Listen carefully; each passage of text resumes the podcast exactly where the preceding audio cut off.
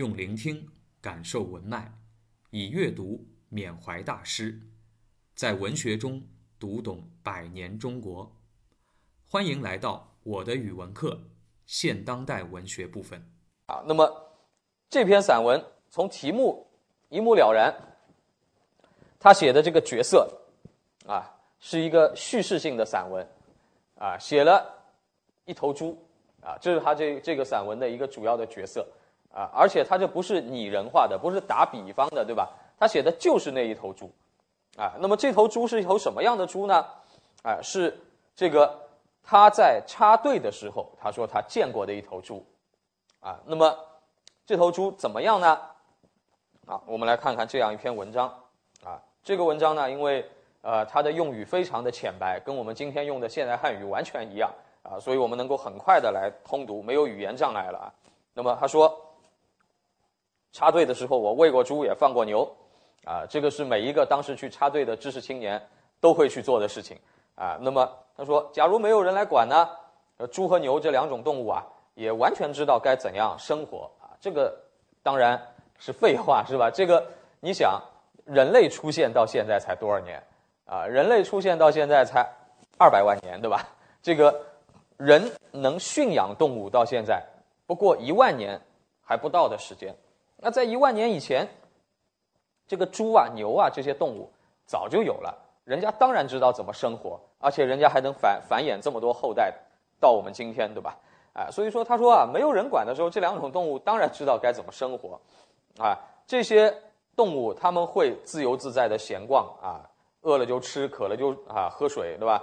啊，春天来临的时候还要谈谈爱情啊，这他就很很幽默，对吧？就是。动物它有啊这个固定发情的这个时间是吧？那么他说，但是呢，他说这样一来，他们的生活层次很低，完全乏善可陈啊。这里他就用了一个啊反讽的手法啊，这个说这个猪和牛的生活层次低，是不是猪和牛自己这么认为的？当然不是了，猪和牛觉得每天有有吃有喝不就行了嘛？觉得他的生活层次低是什么呢？是人。人觉得这样的生活层次很低，但是事实上有没有人真的去评价过猪和牛的生活呢？其实也没有，啊，他这个说的是什么意思啊？就是说人有的时候会瞎折腾啊，比如说有的时候普通老百姓啊，每天吃吃睡睡，对吧？啊，这个日子过得也蛮好，是吧？但是呢，有的人也会对你来指手画脚，说你这样过日子叫生活层次很低。啊，那么怎么样叫上层次了呢？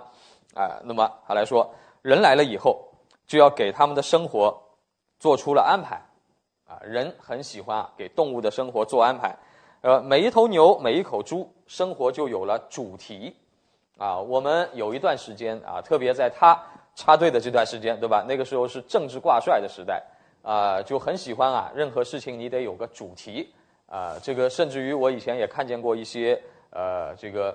呃，那个时代的啊一些这个宣传画啊，现在看着就挺有意思的啊。呃，老百姓的生活其实平时啊就是那么平淡的，对吧？但是那个时候呢，很多事情你都得冠以一个主啊，真的要冠以一个主题。为什么？因为哎，你你也要学习嘛。这个你哪怕是杀猪的，对吧？呃，政治上不能落后嘛。啊，所以你就用这个思想来指导杀猪。啊，那么你看，所以呢，动物的生活你也得给它扣一个主题上去。啊，那么。他说：“就他们中的大多数而言，这种主题是很悲惨的，啊，什么主题呢？叫前者主题是干活后者的主题是长肉，啊，就是牛的主题就是要替人干活啊，这样牛才有用嘛。人养了牛，牛的用处就在于帮人干活啊。猪的用处在哪儿呢？就是负责给人送肉，对吧？那就得把自己养得胖胖的。”啊，所以呢，负责长肉，啊，他说，我不认为这有什么可抱怨的，因为当时我们的生活也不见得丰富了多少，除了八个样板戏，也没有什么消遣，哎，就说，其实虽然看这个猪和牛很惨，啊，被人安排着过，啊，这样的很单调的生活，其实就一直这么生活到死，对吧？啊，那么他说，但是实际上人呢，那个时候也没有好太多，啊，这个他就说到他们自己了。啊，那个时代，你想他们那时候十几二十岁的年轻人啊，你看咱们现在年轻人就嫌玩的东西不够多，对吧？啊，这个玩东西多了，你还是觉得单调。那他们那时候才真叫单调，啊，除了八个样板戏就没有什么消遣，啊，别的有你也不敢去消遣，啊，这个有极少数的猪和牛，啊，他说他们生活有别的安排。他说以猪为例，种猪和母猪除了吃，还有别的事可干，啊，那么这当然了，啊，这个养养过猪，所以他有这个经验嘛，他倒是。这个不是书本上看来的，是他这个确实在那干过活，对吧？这个种猪和母猪除了啊这个长肉以外，他还得什么繁殖后代，养小猪，对吧？那么他说，就我所见了，他们对这些安排也不大喜欢，啊，为什么不大喜欢呢？啊，因为这个也是在人的控制之下，啊，这个人希望这个猪多生猪崽儿，对吧？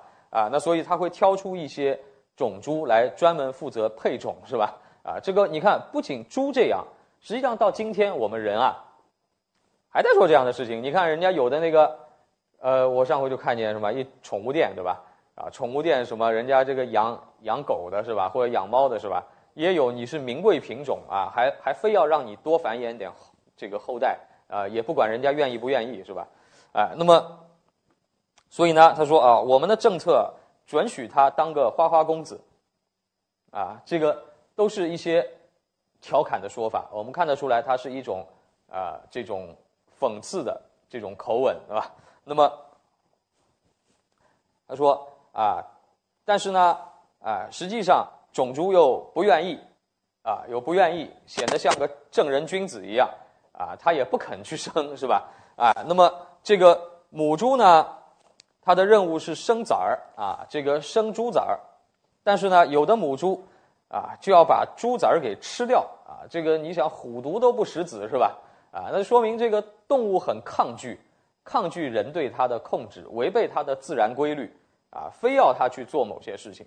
呃，人的安排让猪痛苦不堪啊，但是没办法呀，猪也只能接受啊。这个因为是人在养它，给它吃东西啊，所以他说猪总是猪啊啊！这里有一个他他的评价，猪总是猪啊啊，就好像所有的猪呢，也都是没有。自己的选择的，啊，当然你这里也能稍微品出一点他的言外之意啊，这个先不说，后面你就会看得很明白。那么他说，对生活做种种的设置，是人特有的品性，啊，不光设置动物，也设置我们自己，啊，这里他就从猪转到了人，啊，人不仅喜欢去干涉动物的生活，其实人更喜欢的是去干涉人的生活，啊，那么。他说：“我们知道啊，希腊有个斯巴达啊，他呢啊那里这个生活呀，就是了无生趣啊。男人当战士啊，女人生孩子啊。这个前者像斗鸡啊，后者像母猪啊。他说这两类动物啊啊是很特别的，但是我以为呢，他们肯定不喜欢自己的生活，不喜欢又能怎么样呢？人也好，动物也好，都很难改变自己的命运啊。这里他虽然说的是斯巴达。”啊，但是又何尝不是说他自己，啊，他们那个时候的生活都是被人为设置好的，人特别喜欢去安排，安排一切，啊，不仅安排大自然，也安排人类自己，呃，我们生活当中，呃，难道就没有各种条条框框，对吧？啊，这些条条框框是谁设置出来的呢？当然不是上帝设置的，对吧？那也是人设置的，啊，人喜欢给人定出很多框框来。啊，那么，但是你说啊，知道去反抗生活规则的人有多少呢？也没有的。所以他前面说猪总是猪啊，啊，实际上又何尝不是说人自己呢？啊，那么这个时候啊，他才引出了咱们这篇文章的一个主角儿啊，就是说到一只跟别人不一样的猪。感谢收听，期待您的分享与评论。我的语文课，欢迎来听课。